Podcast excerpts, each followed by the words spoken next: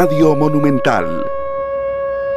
Las 3 de la tarde con 38 minutos. Arrancamos semana acá en esta tarde en Monumental, la radio de Costa Rica. Muy agradecidos con Dios, con ustedes, amigos oyentes, que son nuestra razón de ser. Muy contentos, muy, muy ilusionados de eh, volver a abrir estos micrófonos. Hoy una jornada especial, hoy es 14 de febrero, día de San Valentín. Vamos a hablar un poquito de eso también. En el segundo bloque vamos a tener de nuestro programa eh, un contenido especial sobre esto hablar un poco de por qué se, le llama así eh, y también algún sector eh, especial que nos quiere contar algo sobre este día tan, tan que para muchos significa eh, una jornada diversa y para otros, bueno, quizá no tanto, pero también respetando un poco lo que, lo que cada quien piensa con respecto a esta jornada. Muy agradecido yo con todos ustedes eh, de que estén eh, de nuevo con nosotros en los 93.5, www.monumental.co.cr, Facebook Live, Canal 2 Costa Rica, ya estamos conectados y bueno, también muy contento de estar de nuevo con mis compañeros eh, Sergio Luzania, Glenn, que me dieron hoy de verdad una sorpresa muy especial y, bueno, me,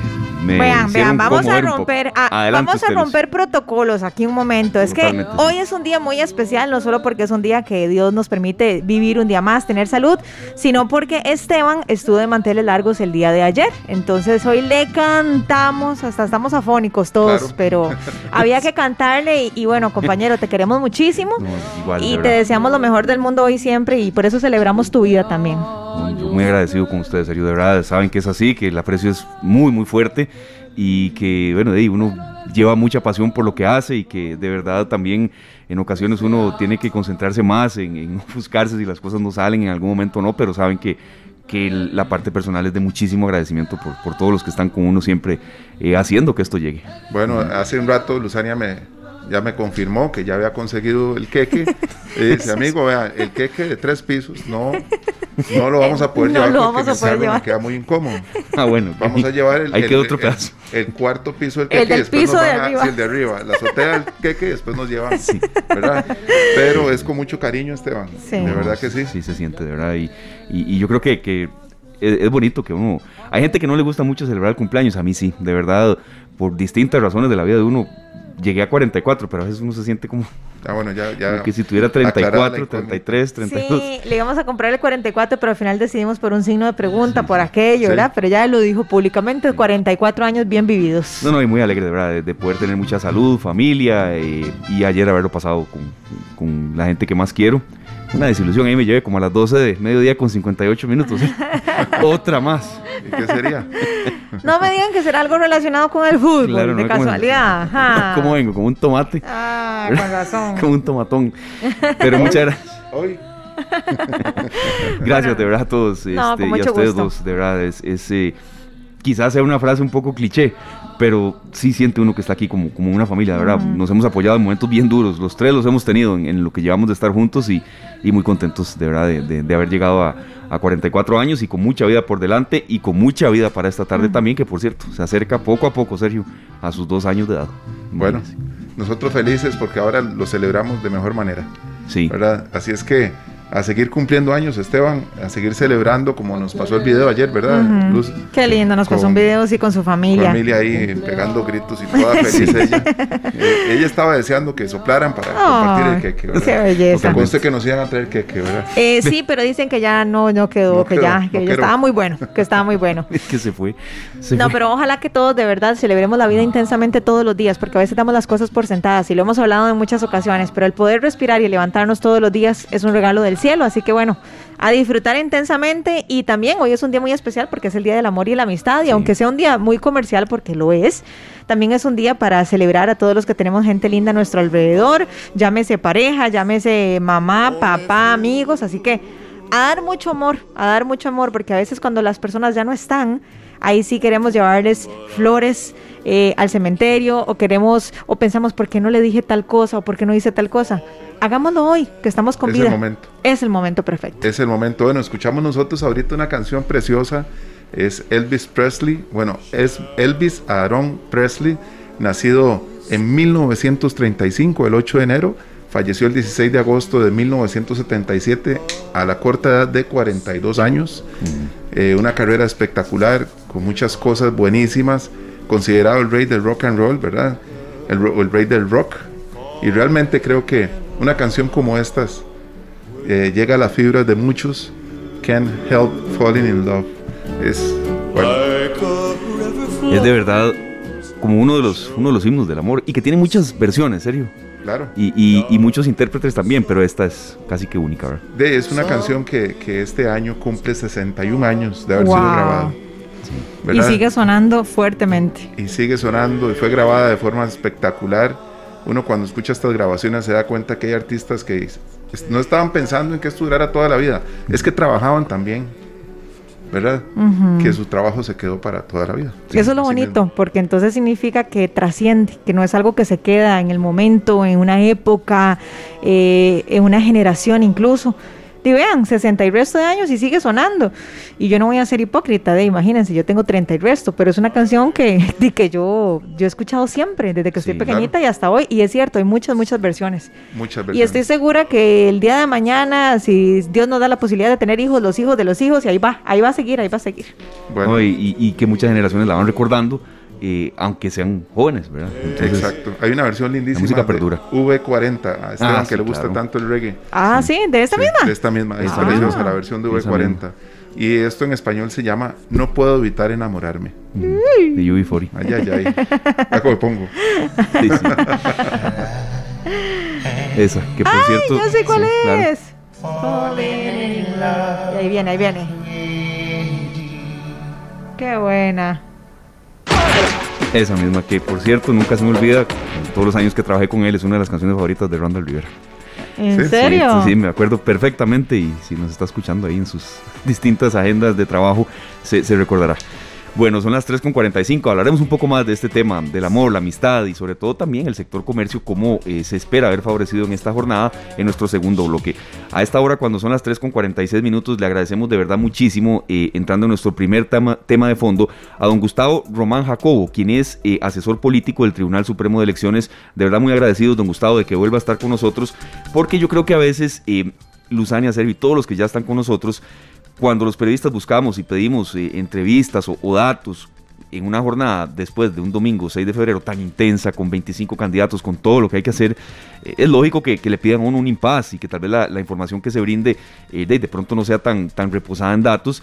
Y por eso le agradecemos, don Gustavo, queremos una primera lectura ya después de ese 6 de febrero, eh, cómo siente que estuvo el proceso, prioridades principales de cara a la segunda ronda y después tenemos aquí algunas consultas con respecto al abstencionismo, un escrito que usted hizo de verdad muy acertado que, yo lo, he reproducido en distintos chats, para eso como dice mi compañero Sergio debe servir el teléfono y que ojalá sea el derrotado en la segunda ronda, que sé que es difícil. Pero don Gustavo, muchas gracias de verdad por estar con nosotros y una primera lectura de este proceso que ya finalizó sabiendo que se viene otro, la segunda ronda electoral. Bienvenido. Hola, buenas tardes Esteban y buenas tardes a, Luzania y a, Sergio y a toda la audiencia de Radio Monumental. Eh, pues era un desafío muy grande para nosotros como organización eh, tener nuestro primer proceso electoral en pandemia.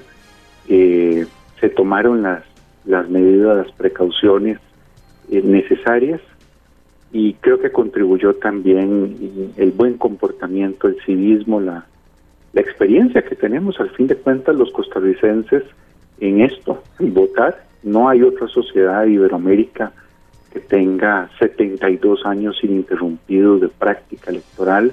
Somos expertos los costarricenses en eso y, y el domingo eh, antepasado lo, lo demostramos eh, votando en un clima general de mucho respeto, de mucha cordialidad cívica, de mucho orden eh, nosotros habíamos adelantado como organización que cabía la posibilidad de que tuviéramos unos resultados un poquito eh, más lentos, con un primer corte de resultados más pequeño, porque eh, la cantidad tan grande de partidos políticos permitía prever eso, pero no fue así. Más bien el primer corte que dimos a las 8.45 de la noche aproximadamente fue más alto que el que dimos en en 2018, ya para, para cuando terminó el sistema de transmisión de resultados, eh, estaba un porcentaje muy amplio de mesas procesadas y a partir del martes pasado empezó ese doble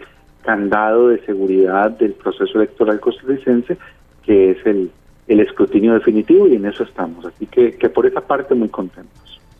Bueno, para nosotros es un placer, como siempre, que usted nos acompañe, don Gustavo. En octubre habíamos hablado, estaba iniciando esto, apenas estaba calentando el tema ya de la propaganda y todas las entrevistas y ya venía con, con mayor, mayor fuerza todo esto que tenía que ver con la fecha que se celebró el domingo antepasado. ¿Qué fue lo más emocionante? Porque yo sé que nosotros como electores vamos y votamos y decidimos pues hacer uso de este derecho y este deber también. ¿Qué fue lo más emocionante desde el punto de vista de ustedes en una jornada tan distinta con 25 candidatos a la presidencia una vez que finalizó la jornada? Bueno, hubo muchas cosas, hubo muchas cosas. Eh, en la mañana yo tengo que decir que me sorprendió, yo voto en San Pablo Heredia, voto a primera hora, eh, no me conviene como a otros compañeros del tribunal venirme aquí a las 5 de la mañana y, luego votar durante la jornada porque me queda muy atravesado regresar hasta San Pablo Heredia. Entonces siempre voto de primero, nunca había tenido que hacer fila para votar a esa hora. Eh, y y, luego, a lo largo de la mañana, nos empezamos a dar cuenta que ese era un reporte general en, muchas zonas del país. Eh, nosotros como tribunal habíamos hecho un llamado para que la gente fuera a votar temprano y yo creo que eso fue clave para que nadie se quedara sin votar, no por voluntad propia, que eso, eso es otra cosa, sino que no se quedaran sin votar porque no pudieran votar. Eh, y, no pasó, nos preocupó en algún momento que pasara, porque las filas se mantuvieron durante el día, pero ya tipo cinco y media de la tarde, yo me acuerdo tenía un, pase con un medio de comunicación a las seis de la tarde, hablé con, con don Sergio Donato, el jefe del Cuerpo Nacional de Delegados, y me dijo que era excepcional, tal vez una o dos escuelas en las que podía ocurrir que, alguna persona se quedara sin votar porque porque llegaran las seis de la tarde y no no había podido sufragar, pero que en general eh, ya las filas se habían disipado. Así que eso, eso fue muy positivo, ver la respuesta de la gente a, entender que era un proceso en el que teníamos que votar eh, temprano. Luego vimos ejemplos de civismo, eh, nos reunimos con los observadores internacionales de la OEA el lunes siguiente, estaban muy impresionados por muchas cosas, esto que fue noticia del encuentro de, de los dos señores eh, José María, José María Villalta y José María Figueres y, y los hijos de, don José María Villalta les, les llamó mucho la atención. Eh, la tempranera, muy rápida, eh, el reconocimiento de los resultados del candidato de Nueva República, don Fabricio Alvarado, eh, son cosas que tal vez aquí nosotros damos por sentadas, pero, pero es que no es así en el resto de América Latina. Y lamentablemente no es así ahora en otros países que no son de América Latina, sino que son países, digamos, del primer mundo desarrollados, que un, que un candidato que en ese momento el señor Alvarado está quedando fuera de la segunda ronda por un margen pues estrecho, eh, eh, salga tan temprano a reconocer el resultado, a a, reconocer eh, pues el trabajo que se hizo y, el resultado que le dieron los costarricenses en las urnas. Todo eso evidencia, yo creo, primero una, una cultura cívica que tenemos que cuidar en nuestro país porque es inapreciable. Quizá no somos conscientes incluso del valor económico que tiene eso para, para la inversión extranjera y para incluso para el clima de negocios que pueda haber en el país. Eh, y la confianza muy alta que hay en el Tribunal Supremo de Elecciones. Imagínense que llevamos ya casi una semana de, escrutinio definitivo y no tenemos una sola demanda de nulidad eh, eh, presentada. Que igual, si se presentaran, habría que ver si tiene sustento, ¿verdad? Y habría que ver qué bases de prueba tiene. Pero el hecho de que ni siquiera haya presentado, haya, se haya presentado una sola demanda de nulidad, yo creo que es, es, muy elocuente de, de, la confianza tan amplia que hay en los costarricenses en, el, en la organización del proceso electoral. Claro, eh, don Gustavo, para el lunes 7, el, el perdón, el, porcentaje de abstencionismo fue del 40.65%. ¿Se mantiene ese, ese margen ya con el conteo manual? Bueno, está, eso varía muy poco en realidad. Eh, eso habla también del, buen trabajo que se hace en las mesas de votación en cada escuela del país. eh, imagínese que el histórico de diferencia entre ese conteo de la noche electoral y el conteo que se hace acá con los magistrados y magistradas del tribunal, el promedio es que no llega al, al medio punto porcentual, se ha mantenido en el 0.2, 0.3% esa, esa diferencia. Así que igual con el porcentaje de abstención, eh, yo creo que no se va a mover sustancialmente ahí del, del 40%.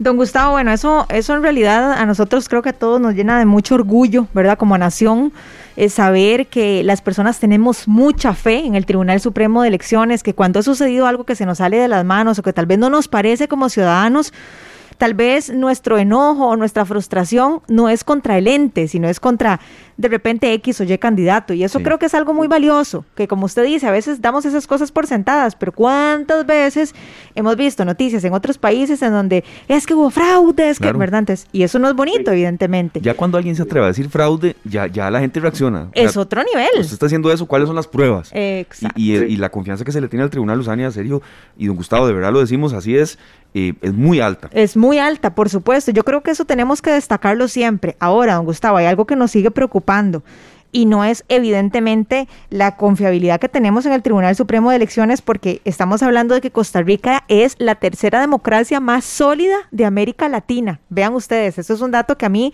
me impresiona muchísimo y estamos entre los 20 primeros del mundo en cuanto a índices de democracia. Este estudio fue elaborado por el medio especializado The Economist. Pero entonces aquí viene una nueva pregunta, don Gustavo. ¿A qué considera usted que se puede deber este 40.65 de abstencionismo? Porque este, este porcentaje sí nos preocupa. Sobre todo se manifestó en zonas costeras, pero ¿será por tantos partidos? ¿Será que la gente está desilusionada? ¿Qué cree usted? Bueno, eh, Luzania, exactamente, yo creo que el, término es que cree, porque en este momento no puedo hacer más que conjeturar ya habrá estudios, entiendo que el CIEP está precisamente trabajando en eso para que tengamos más claridad todos respecto de, cuáles pudieron haber sido las razones de las personas para no votar en esta ocasión. Eh, hay probablemente dos factores coyunturales. Eh, uno es eh, la pandemia, es decir, em, todos los países de América Latina que se han hecho elecciones durante la pandemia, en tres aumentó la participación, en Chile, en Honduras y en... Y se me escapa el nombre del otro país. República Dominicana, ¿será? Creo que sí. Sí, República Dominicana, que, que hubo abstencionismo también bastante elevado.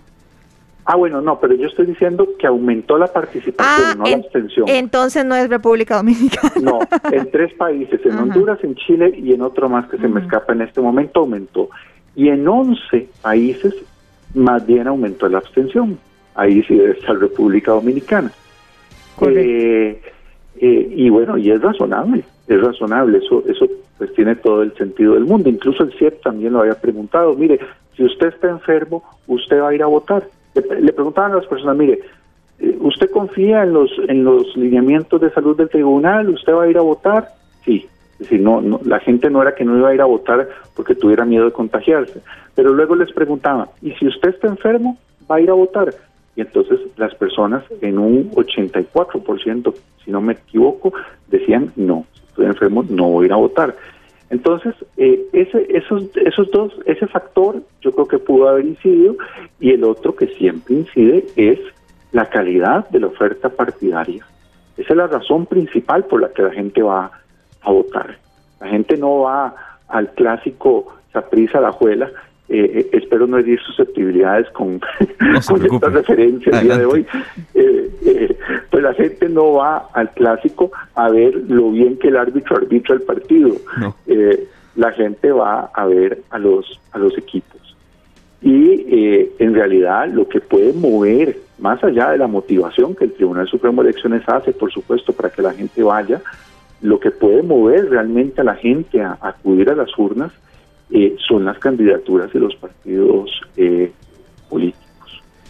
Eh, esos son los factores, digamos, coyunturales o de esta ocasión. Luego hay otros más estructurales, como usted bien dice, Luzania, que tienen que ver con, por ejemplo, brechas geográficas. En Costa Rica desde hace décadas se vota muchísimo menos en zona rural y costera que en el gran área metropolitana.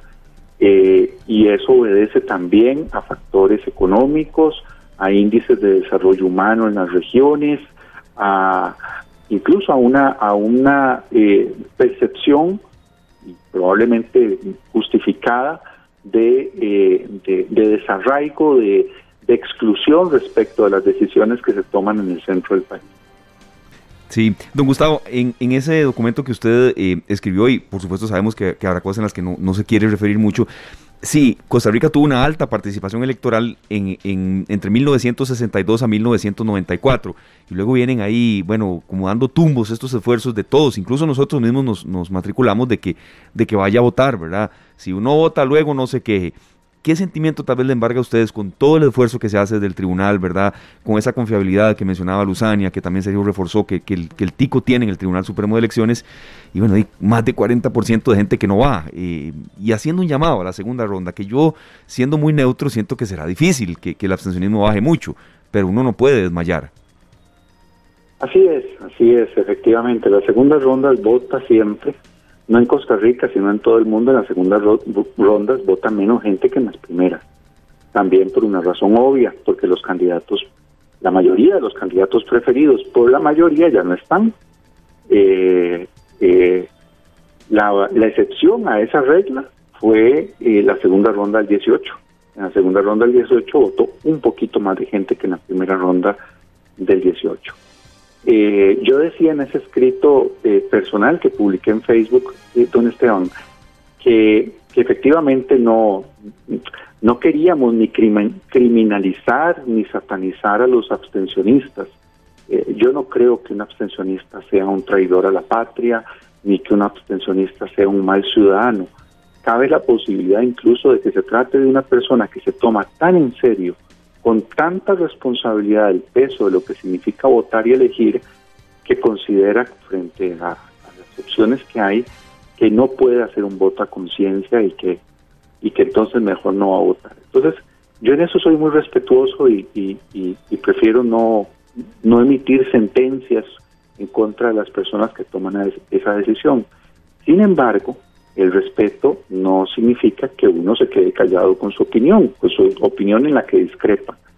Y entonces yo en ese escrito lo que manifiesto con todo respeto es que ese comportamiento es racionalmente equivocado. Ese es el término que utilizo, digo que es racionalmente equivocado. Y digo que es racionalmente equivocado por tres razones muy sencillas y yo creo muy fáciles de entender. La primera es que en la elección se elige. En las elecciones se elige gobierno. El 3 de abril próximo, no importa cuántas personas se queden en la casa, no importa cuántas personas voten en blanco, voten nulo, vamos a elegir al próximo presidente de Costa Rica. Eso ténganlo por un hecho. Y el próximo 8 de mayo va a haber traspaso de poderes y esa persona va a asumir el, el gobierno. Entonces, eh, eh, lo primero que hay que decirle con toda honradez y franqueza al abstencionista o al votante en blanco es que su comportamiento no logra absolutamente nada. No tiene ninguna incidencia de ningún tipo. Hay personas que dicen que es un voto protesta. Eso no, no tiene mucho sentido porque en realidad la abstención se puede interpretar de muchas maneras. Uno no sabe si el abstencionista fue simplemente que se quedó dormido o que eh, no se acordaba que se diera la elección o que no le dio la gana porque no apoya la democracia o que, es decir, hay muchas formas de interpretar ese voto abstencionista, entonces es muy difícil decir que es un voto eh, protesta porque no tiene un mensaje claro que comunicar. Sí. la segunda, perdón, perdón, adelante, adelante, por favor. Lo, lo segundo, lo segundo que decía era que no existe ninguna persona, por más eh, digamos, sólidas que sean sus condiciones económicas o no sé, no hay ninguna persona a la que no le afecte un eventual buen o mal gobierno. A todos nos va a afectar para bien o para mal las buenas o malas decisiones que tome el próximo gobierno, que sí o sí se va a elegir el próximo 3 de abril. Nadie está inmune a que a, él, a que a uno mismo y a sus seres queridos los afecte un futuro gobierno positiva o negativamente. Esa es la segunda razón.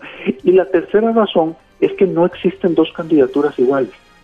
No existen. Ese, ese discurso de que todos son iguales, de que todos son malísimos, de que todos son pésimos. Mire, incluso si todas las opciones fueran malas, y yo no estoy diciendo eso ni, ni me corresponde juzgarlo, pero incluso en el supuesto hipotético de que las dos opciones, en este caso de segunda ronda, fueran malas, lo que es absolutamente falso es que son igualmente malas, porque no hay dos seres humanos iguales y porque los entornos de los candidatos son distintos, los partidos son distintos, los programas de gobierno son distintos, y entonces, bajo esos tres entendidos, que el domingo 3 de abril se va a elegir gobierno sí o sí. Segundo, que ese gobierno me va a afectar a mí, a mis seres queridos, para bien o para mal, sí o sí. Y tercero, que siempre hay uno mejor que otro o uno menos malo que otro, yo no veo cómo racionalmente uno pueda justificar el comportamiento abstencionista. Me parece que es un comportamiento que puede tener una raíz más emotiva, eh, pero, pero, pero racionalmente creo que no se justifica. Don Gustavo, voy a traer acá a colación una frase del 2006 que dice, si no vota, no se queje y dos comentarios que he visto, ¿verdad? De dos señores completamente distintos, uno mayor que el otro. El que es mayor dijo, si a mí me hubieran dicho que tenía que votar en la segunda ronda la siguiente semana de las elecciones, no voto. Porque no me daba tiempo de asimilar la derrota de mi partido y también de estudiar a los dos candidatos que quedaron, ¿verdad? Sin embargo, dice, como tenemos dos meses, que consideró él que los dos meses son sumamente extensos para una votación que se podría hacer un poquito antes, pero dijo que tenía tiempo suficiente para analizar la decisión que tenía que tomar, porque él iba a ir a votar. Tenía que escoger uno de los dos, el que fuera más afín con sus principios. Y eso me pareció muy, muy, muy interesante. Y otra persona que publicó en sus redes sociales, de una vez, no cuenten con mi voto, no voy a votar, porque no encuentro en ninguno de los dos candidatos cosas que sean afines a mis intereses. Sí. Bueno, sobre lo primero le diría que, que, no siempre fue así, ¿verdad? Es decir, en la historia de Costa Rica, desde la independencia hasta 1926, si ningún candidato resultaba electo en la primera vuelta, en, eh, el que escogía el presidente era el Congreso. Era, en ese momento se llamaba el Congreso, lo que es la Asamblea Legislativa esos escogían. Y no tenían que escoger al más votado en la primera vuelta, sino que escogían al que ellos quisieran. Es más, en una ocasión, en 1914, escogieron a don Alfredo González Flores, que ni siquiera había sido candidato en la elección, y a ese lo escogieron de presidente. Eh, es hasta 1926 que se incorpora esta figura de la segunda ronda, eh, y entonces es una forma de repreguntarle al pueblo. Eh, mire, ya, ya fuimos a esta primera preselección de esta primera preselección lo que resulta es que estas dos personas son las que tienen más apoyo y entonces ahora todos tenemos que escoger dentro de estas dos opciones que hay. Es como cuando uno va a un restaurante y, quiere una cosa del menú, pero luego le dicen, no, mire, de eso no hay, eh, eh, escoja de las opciones que hay. Eh, esa, eso en cuanto al sentido de la, de la segunda ronda. Y en cuanto a lo otro, de que ninguno de los dos candidatos me representa y por eso no voy a votar por ninguno, porque no me siento afín a ninguno, eh, recuperaría yo lo, lo, tercero que dije en mi argumento. Eh, siempre habrá alguno que esté más lejos de usted, siempre habrá alguno que esté más distante de aquello en lo que usted cree, de aquello a lo que usted apoya, eh, y por eso yo creo que se justifica que aunque no sea la opción preferida, porque probablemente su opción preferida estaba en la primera ronda, o tal vez incluso ni en la primera ronda había ninguna opción que a usted le gustara, pero eh, eh, el tema es que esta es una decisión que tenemos que tomar. No, no, no, no hay que olvidar una cosa, Esteban, el voto no es solamente un derecho, el voto es un deber. Y eh, la finalidad de una papeleta electoral no es la principal finalidad no es expresar en esa papeleta mis preferencias políticas. La finalidad principal de la papeleta electoral es formar un gobierno, producir un gobierno. Entonces, eh, tenemos que tomar conciencia de que esto es algo que tenemos que hacer el próximo 3 de abril. Tenemos una tarea inacabada. Tenemos un, un, trabajo que no hemos terminado de hacer como sociedad y tenemos que terminarlo de hacer el próximo 3 de abril. No, don Gustavo, le agradecemos mucho. Una reflexión así, los periodistas no podemos pedirla el, mar, el lunes o martes después del propio domingo de las elecciones, ¿verdad? Cuando todavía hay tanto reclamo o, horas acumuladas hasta de sueño. Entonces, muy agradecidos y nosotros volveremos a contactarlos a ustedes más adelante por las vías más adecuadas y, bueno, tener una nueva reflexión del tribunal. Hay una duda que teníamos, que es como un ABC, pero eso vendrá un poco más adelante, pero al ser ya solo dos, ¿usted cree, don Gustavo, que los resultados evidentemente quizá puedan estar un poco más rápido eh, ya cuando, cuando sea esa segunda ronda? Ah, sin duda, sin duda, sí, igual que en el 18. La, la, el, el conteo en cada aula de cada escuela la noche de la elección es mucho más rápido porque ya no son dos papeletas, ya no es la papeleta de diputados y la de presidente y además ya no es entre 25 sino que es entre dos. Y además definitivamente alguno tendrá la mitad más uno, definitivamente alguno tendrá más del 50% de los votos porque todos los votos válidamente emitidos, y hay que recordar que los nulos y los votos en blanco no son válidamente emitidos, todos los votos válidamente emitidos se van a dividir entre eh, los dos candidatos nada más. Don Gustavo, y bueno, ya para, para finalizar, ¿qué le dice usted a esas personas que se rehusan a ir a votar, que de repente dicen, no, es que yo siempre he ido con X, no sé, en este caso con el, con el PUSC, entonces no, no, ya ahora no. ¿Qué le dice usted a esas personas antes de, despedirnos? Porque yo creo que es importante un mensaje final de parte del, Tribunal Supremo de Elecciones. Bueno, yo, yo creo que el comportamiento que se nos exige para ese día tiene eh, un componente de madurez, es decir, eh, aquí, aquí, aquí se trata de comportarse como adultos, no como niños. Eh, no podemos simplemente sentarnos a llorar y, hacer un berrinche porque lo que yo quería no se pudo. No, no. Eh, eh, eh, esto es lo que hay. Esto es lo que hay. Y además es lo que hay no porque nos lo impusieron. Es lo que hay porque como colectivo, como sociedad, y vivimos en sociedad y aceptamos todas estas reglas, como sociedad escogimos mayoritariamente que fueran los dos señores que están ahora. Entonces tenemos que escoger entre esas dos opciones y eso es un asunto, me parece a mí, de elemental madurez. Y lo segundo tiene que ver con el día de hoy, el día, el día del amor y la, y la amistad. Eh, este, este, este proyecto eh, eh, incipiente y frágil de apenas 200 años, que se llama Costa Rica, es, es nuestra casa, es, es nuestro lugar en el mundo, es nuestro pequeñito lugar en el mundo.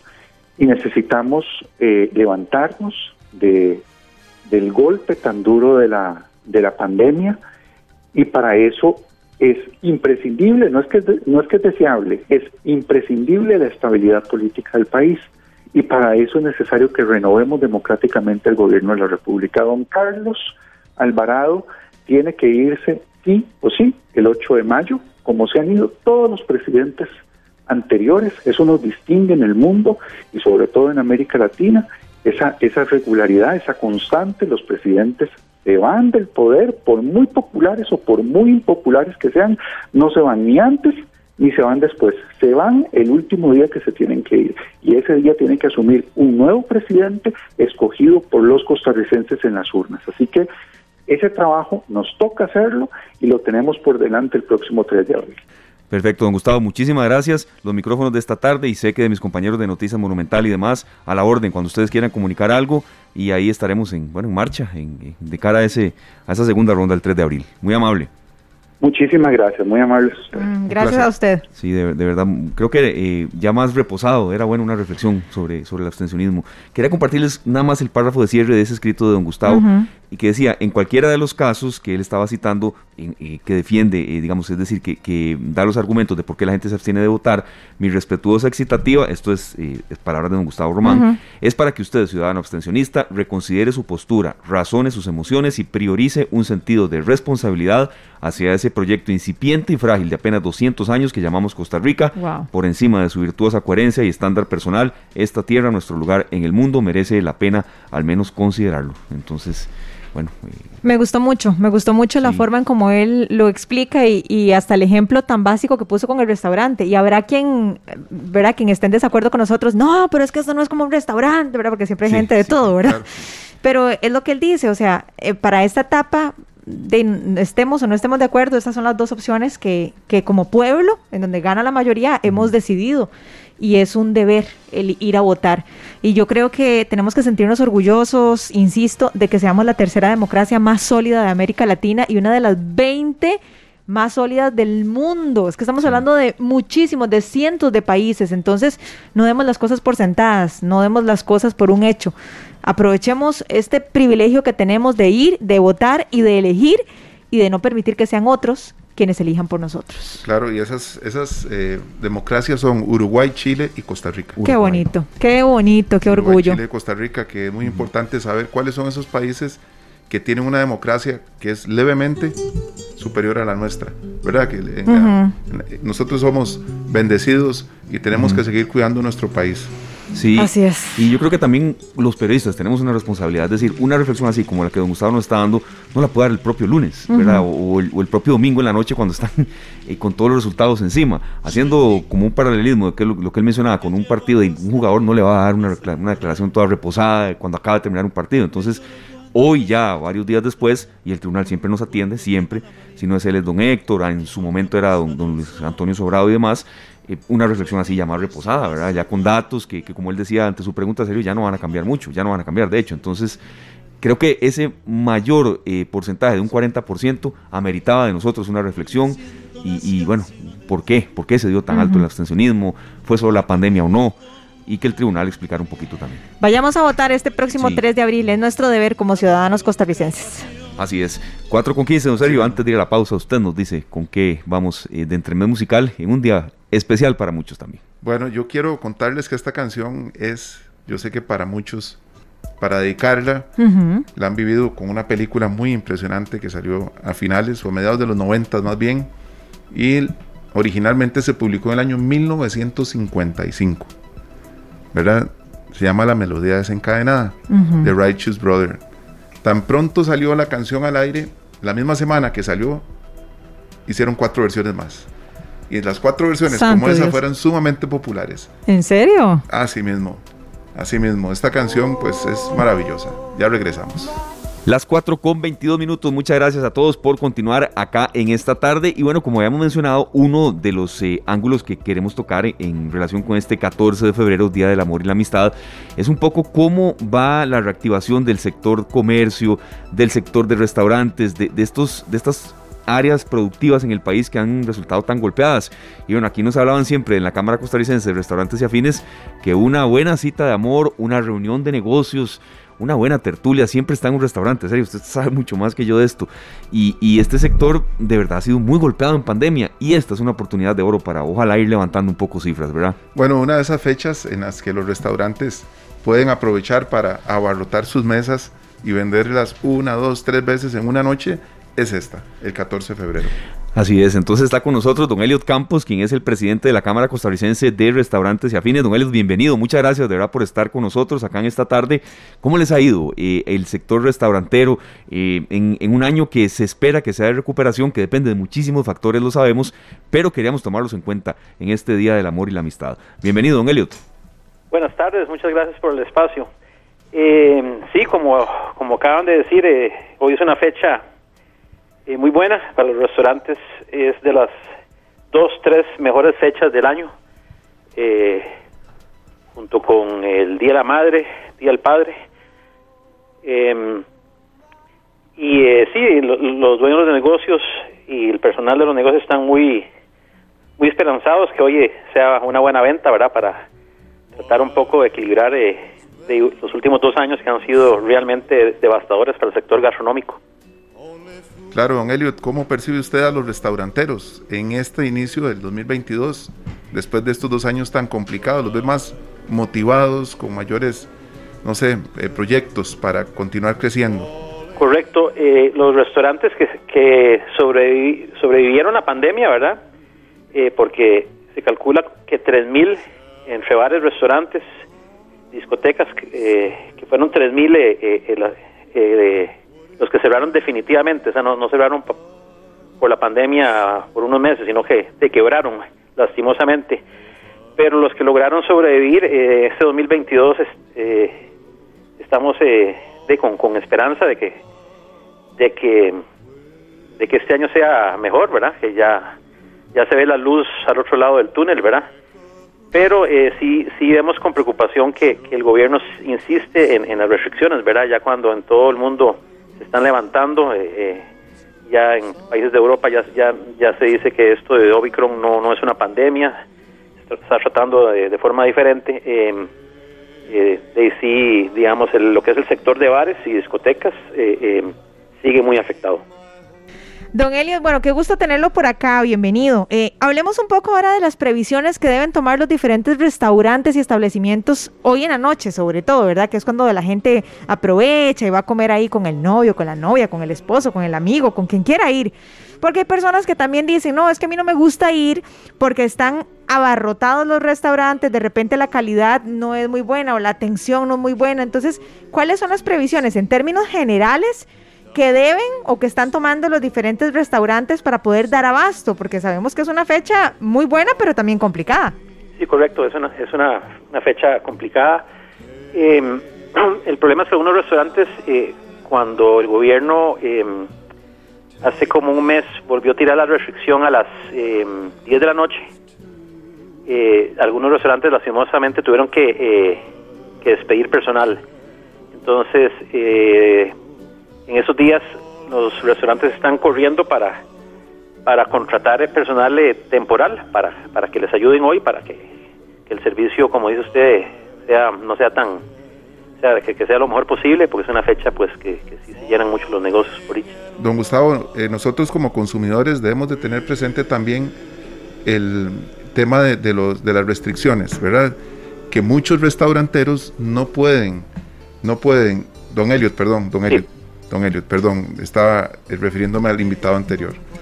Don Elliot, sí, este, el tema de los restauranteros que a la hora de contratar personal para llegar a un horario más alto, digamos, la restricción está a las 12 de la noche, pero para poder cerrar a las 11, que es una hora que normalmente muchos restaurantes cerraban, eh, tienen que contratar a veces más personal. Claro. Tenemos que tener presente nosotros como consumidores que ese riesgo muchos restauranteros no lo corren porque no saben si vienen nuevas restricciones, todavía no, no, no se ha dado el tema de que caminemos sin mascarillas, que entremos a los lugares sin mascarillas. ¿Cuál es ese llamado a los clientes principalmente para que puedan agendar y que puedan tener este, las reservaciones a tiempo y que su, su visita a los restaurantes sea satisfactoria? Sí, eh, muchos restaurantes, la mayoría trabajan hoy con, con reservaciones, ¿verdad? Eh, y sí, ah, como bien dice y algunos tienen problema personal, pero eh, volvieron para buscar, para reforzar eh, hoy un poco, ¿verdad? Em, pero hay restaurantes que todavía continúan al 50% de capacidad porque no están pidiendo el QR. Eh, decidieron no pedir el QR principalmente para no, no molestar a los clientes, ¿verdad? Para no entrar en conflictos de que... Entonces, lo que le pediría a algunos clientes, sobre todo si van a restaurantes donde no, se está pidiendo el QR y, se siguen a 50% capacidad, tener un, poquito de paciencia. Sí. Don Elliot, yo quería hacer una consulta y también una excitativa porque a veces, sí, la economía golpeó a, prácticamente todo el mundo en pandemia, en mayor o menor grado. Algunos se desarrollan en un campo de negocios donde más bien se vieron favorecidos, pero e, es el menor de los casos ir a un restaurante hoy en la noche, don Eleuto, no solo hoy, ya mañana, pasado mañana, incluso entre semana, con las restricciones que, tiene razón mi compañera Luzani, han cambiado tanto que alguna gente no sabe a esta hora de qué hora, qué hora es, es de 12 de medianoche a 5 de la mañana. A ver, ir a un restaurante no significa ir a, a gastar, Luzani, o invertir, no es gastar la palabra, 40 mil colones, no, no, uno perfectamente puede ir eh, y consumir menos, pasar un rato agradable, pero por lo menos que se reactive la economía, dejar arcas en, en este sector. Y, ese es un poco el llamado que también queremos hacer, don Elliot. No, no significa ir, llevar toda la familia y llevar un presupuesto de 120 mil colones, si son seis. No, eh, acompañar un, trago con una boca, eh, ¿verdad? Hay muchos menús en los que incluso los precios, he visto, los han eh, reducido. Otros quizá me vengan a decir a mí, no, tal lugar es carísimo, pero no es la, generalidad. Sí, correcto. Hay una gama de, de tipos de restaurantes. Como dice usted, hay restaurantes que puede ir una persona y se sienta solo, pide una buena boca, una cerveza y, eh, y va a gastar eh, seis mil, siete mil colones y, hay- y hay restaurantes eh, que pues el presupuesto sí es más alto, ¿verdad? Em, hay de toda la gama, bares, restaurantes, eh, inclusive hay cantinas que tienen bocas muy buenas, ¿verdad? No, no, no necesariamente tienen que ir uno a un restaurante. Em, pero el día de hoy, el Día de los Enamorados y la- el Día de la Amistad, sí, eh, sí es un día muy bueno. Eh, tengo entendido que la mayoría de los restaurantes tienen niveles de reservación prepandemia, o sea, a niveles que se tenían en el 2019. Y hoy es un día que, pues, eh, la, la gente le gusta, pues, gastar un poquito más en darse un lujito, digamos. Sí, sí, sí, definitivamente. Ahora, suceden las dos cosas, me imagino, don Eliota, como hay eh, restaurantes, y yo he visto que se enfocan en ofrecerle al cliente incluso hasta un menú específico para ese Correcto. día. A mí me ha pasado que yo he ido a un restaurante de repente y solamente tienen, no sé, cuatro o cinco opciones precisamente para dar abasto. Correcto. Pero me Para imagino- más facilidad a la cocina. Entonces Tienen cuatro o cinco Exacto. opciones para que salga más rápido. Exacto, pero también está la otra cara de la moneda, me imagino. Habrá excepciones como todo, pero habrá eh, restaurantes que más bien se aprovechan y cobran más, qué sé yo. ¿Ustedes como cámara reciben algún tipo de denuncia o de sugerencia o de queja en este en esta línea, en esta índole o no necesariamente? No, no vieras que eh, no nos ha pasado eso en el Día de los Enamorados, porque como, como bien dice usted, muchos restaurantes trabajan con, con paquetes, ¿verdad? Eh, paquete de- donde viene incluida la, la, la, la entrada, plato fuerte, un postre, tal vez un- una copa de vino, y salen bastante cómodos y, y, sale más rápido que, estar pidiendo de la carta. Perfecto, don Elios, le agradecemos mucho. Un último llamado también a la gente que tenga paciencia. Vea, voy a partir de una anécdota personal. El sábado en Coronado, un lugar, un rancho, no, de no voy a decir el nombre, eh, muy lindo que estaba de verdad atestado de gente.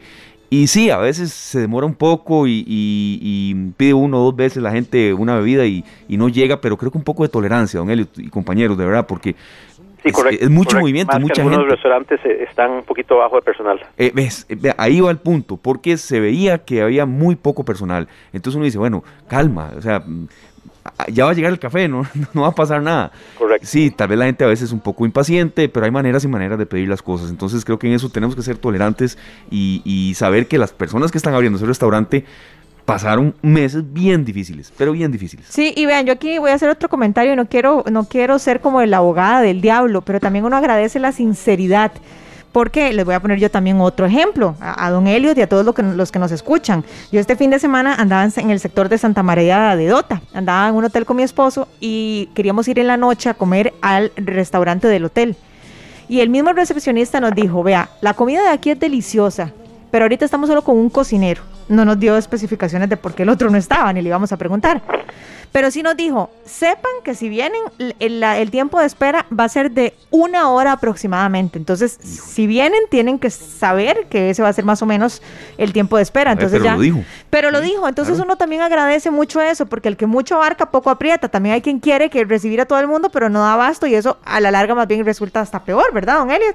Perfecto, sí, perfecto. E- Eso, eso significa que ese restaurante le está yendo bien, ¿verdad? Porque Sí, eso sí, ¿verdad? eso, eso sí que está lleno y tiene buenas reservaciones y, y- pero lo está haciendo bien, lo está haciendo organizado, avisando antemano al cliente que el, el que quiere esperar, que espere y el que no, pues puede ir a otro lado, ¿verdad? Pero sí, eso más bien es una señal excelente, que ese restaurante le, le tiene que estar yendo bien. Bueno, ahí lo Esperemos que, que de ahora en adelante eh, que el sector gastronómico fue tan golpeado, pues eh, empiece a levantar y, y repito que el gobierno quite las restricciones a- de apenas apenas se pueda, a la hora en marzo. Que así sea, que así sea. Cuando hablamos de 3.000 restaurantes que cerraron durante esta pandemia, estamos hablando no de 3.000 personas que se quedaron sin trabajo. Son miles de personas que perdieron y miles de proveedores, productores que hoy Correcto. dejaron ¿verdad? de venderle a hasta, 3.000 hasta el, negocios. hasta, el, hasta el ver- verdulero del pueblo que le vendía al, al restaurante. Eh, Claro. eh, sí, tiene una cadena ahí de abastec- abastecimiento que afecta a todo el mundo. Así Claro, es. la- las frutas para hacer los, los, Los el- frescos, los de la- batidos, sí. Es una cadena de proveedores, no solamente el restaurante, ojalá es el de, el de las carnes, el de las verduras, el de las frutas, hasta el de las sillas, De es todo, empaques. todo, Correcto, la absolutamente. señora que limpia el restaurante, el, Los eh, músicos, el- el- el- todo, todo, todo. los músicos que se presentaban Es- en el sector de músicos fue muy afectado, ¿verdad? Sí. eh, sigue afectado, ¿verdad? Porque todos los que todos los artistas que se presentaban en bares y restaurantes de un momento a otro se quedaron sin trabajo, ¿verdad? Don Pancho, don Chico, que está afuera cuidando los carros. Eh, vea, es una cadena muy, muy grande. es cierto. Don Eliot, muchas gracias. Estaremos más adelante en, en nuevos contactos. Con muchísimo gusto. Muchas, gracias. don Eliot. Bueno, él es don Eliot Campos, presidente de la Cámara Costarricense de Restaurantes. Y bueno, instamos a todos a que sí, que ayudemos a reactivar el comercio en Costa Rica, pero sobre todo hacemos un llamado a la paciencia. Sí, a la paciencia. Más hoy, más hoy. Si salen hoy, mucha paciencia. Sí. Mm, completamente. Sí, sentido común. Vea, a veces uno va a un lugar y sabe que si llega a la una de la tarde, un domingo, es obvio que va a estar lleno, es obvio. Entonces, ir con actitud de paciencia, de, de pedir las cosas con calma. Eh, sí, sí, ya son dos horas y no llega, pero ni siquiera el vaso de agua que uno pide. Pero hay maneras también de reclamar, porque uno ve de todo, desde gente muy amable hasta gente que sabiendo lo que hemos enfrentado en pandemia y sabiendo que el lugar es enorme y tiene dos, tres saloneros, quiere que el, plato llegue inmediatamente. aquí estamos hablando con alguien que, puede darnos cátedra. Es, es, muy, muy complicado y también hay que, uno como cliente tiene que tener presente eso. Llega al restaurante lleno y uno espera que en 10 minutos esté la comida ahí. Y bueno, en buena hora que los restauranteros se están recuperando y que se están abriendo nuevos locales, que hay gente con nuevas esperanzas también, porque ya tienen la oportunidad de retomar aquello que han iniciado, ¿verdad? Sí, sí. Necesito hacer una aclaración por, el tema anterior, ¿verdad? Que hablamos de que eh, las democracias plenas de América Latina eran Uruguay, Chile y Costa Rica. ¿no? Chile ya salió de esta lista, tristemente, cayó en democracia defectuosa. Entonces, quien ocupa el primer lugar es Canadá, luego Uruguay, en tercer lugar Costa Rica. Buenísimo, buenísimo. Sí, Canadá fue el, nuevo, el nuevo país que ingresó, digamos, a esta lista entonces. No, gracias eh, también a la gente que nos escucha, que nos da estos aportes, que, siempre lo que queremos es crecer. Hablando de temas de restaurantes, compañeros, ¿cuál es eh, el tipo de, comida favorita para ustedes? A mí, la mexicana y la italiana, pero ojo que la caribeña se está metiendo fuerte en esos gustos míos. Eso suena como indirecta, yo no sé. Vieras que a mí, a mí me gustan muchas cosas. A mí me gusta mucho la carne, pero buena carne.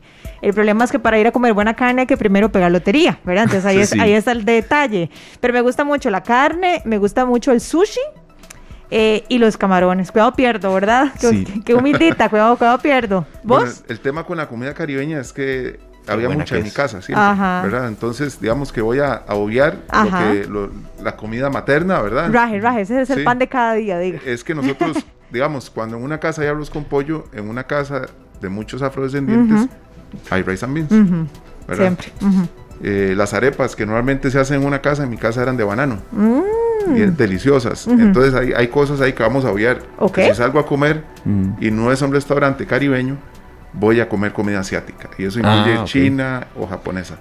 qué rico. Pero me encanta el, sabor del jengibre con el ajonjolí, y todo esto, el ajo también. Compañeros, la semana pasada me hice una, una carnita, yo ahí puse un lomito en salsa oriental, buenísimo. No les traje porque no me quedó salados, ¿verdad? Muy Pero me quedó muy bien, muy rico, muy sabroso. Pues está pendiente la comida de nosotros de fin de año que A, B y C nunca se pudo hacer, pero ahí estaremos. 4 con 39 minutos, nos vamos a la pausa. Gracias a todos de verdad por estar con nosotros. Eh, vamos después de la pausa hacer un pequeño avance con los compañeros de Noticias Monumental. Hoy es horario normal, de 7 a 8 de la noche, la tercera emisión esta semana. Hay muchas transmisiones deportivas. Vamos a también refrescar un poco el horario de mañana de nosotros. Y bueno, muchas gracias a todos de verdad por arrancar la semana, Sergio, en esta tarde acá en Monumental, la radio de Costa Rica. Don Sergio. Nos vamos con Gaviota, el corte comercial. ¿Qué vas a hacer esta noche? Ya Bueno, acá estamos escuchando a Franco De Vita, este gran artista venezolano que este año, el 23 de enero, cumplió 68 años y no deja de deleitarnos con su música romántica. Luzana está cantando, por cierto, claro, oyentes. Claro, claro. Pero ya cuando vi que ya habíamos abierto micrófonos, mejor me callé porque yo quiero que la gente nos siga escuchando. Ese es mi objetivo. No, pero qué artista, volvemos a lo mismo. Para mí artistas como Franco De Vita, incluso como Ricardo Montaner, son artistas que no pasan de moda y hacen temas bueno, imagínense, ellos mismos escriben sus temas y, los y, las y cantan, interpretan sus canciones y son mensajes realmente que llegan al alma, que llegan al corazón. Si nos vamos más atrás, José Luis Perales, hay muchos. Todavía sí, es cierto.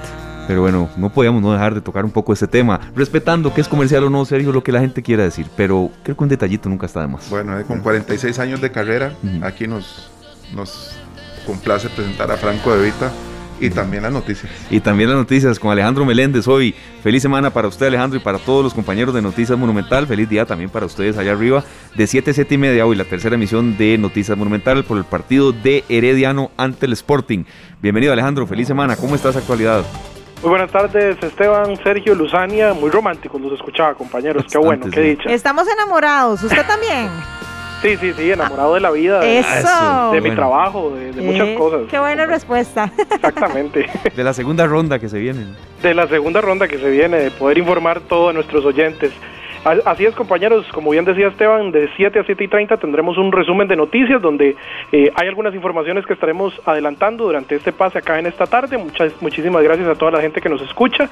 Hace pocos minutos la Asamblea Legislativa, el plenario, concretamente aprobó una vía rápida a un proyecto de ley que busca eliminar la restricción vehicular sanitaria Recordemos que esta medida actualmente rige de 12 de medianoche a 5 de la mañana, según el decreto vigente que envió el Ministerio de Salud y también la Presidencia de la República. En este caso, eh, se busca eliminar la restricción vehicular sanitaria y por lo menos los diputados van a discutir ese tema de una manera expedita. Únicamente se conocerá en el plenario, no pasará por todo el trámite en comisión legislativa. 35 votos a favor y 7 en contra tuvo esta moción de dispensa de trámite que se autorizó hace pocos minutos en el Parlamento, donde también don Edgar Jovel Álvarez fue juramentado como nuevo diputado en sustitución de la ex legisladora, ahora María Inés Solís Quirós quien renunció desde el lunes pasado y lo comunicó a la presidencia del Congreso. En este caso, don Edgar Jovel Álvarez sustituye a doña María Inés y se quedará en esa curul por lo menos hasta el 30 de abril de este año para completar el periodo constitucional. También hoy hubo una nueva reacción de parte del Consejo de Seguridad Vial, del COSEBI, sobre el contrato con Riteve.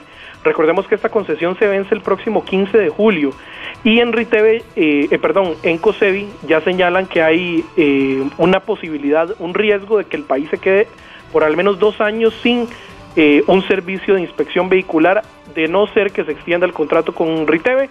Es la solicitud que le está haciendo eh, el Consejo de Seguridad Vial del Ministerio de Obras Públicas y Transportes a la Contraloría General de la República, que ha sido insistente en que la relación contractual no puede extenderse. Sin embargo, en COSEBI siguen buscando la manera legal de poder extender esa relación contractual con la empresa española que ha brindado durante 20 años el servicio de revisión técnica vehicular. Lo estaremos ampliando en, nuestra, en nuestro resumen que tendremos a partir de las 7 de la noche. Entre las informaciones que estamos preparando, también eh, el organismo de investigación judicial y la Interpol hoy dieron detalles sobre la investigación que se sigue contra un panameño apellidos Camargo Clark, quien lidera una banda eh, criminal llamada Bagdad radicada en Panamá, de las más peligrosas, según decía la oficina de Interpol en Costa Rica. Eh, a esta persona se le conoce como Cholo Chorrillo y se dice que hay personas costarricenses vinculadas a esta organización criminal. Se ejecutaron algunos allanamientos eh, hoy sobre esa, sobre esa investigación que desarrolla el OIJ desde hace un año en posible vinculación con esta persona de apellidos Camargo Clark, que además se le dictaron dos meses de prisión preventiva el Tribunal Penal del Primer Circuito Judicial de San José. Estos dos meses es lo máximo que se puede dar de acuerdo al, acuerdo de extradición con Estados Unidos.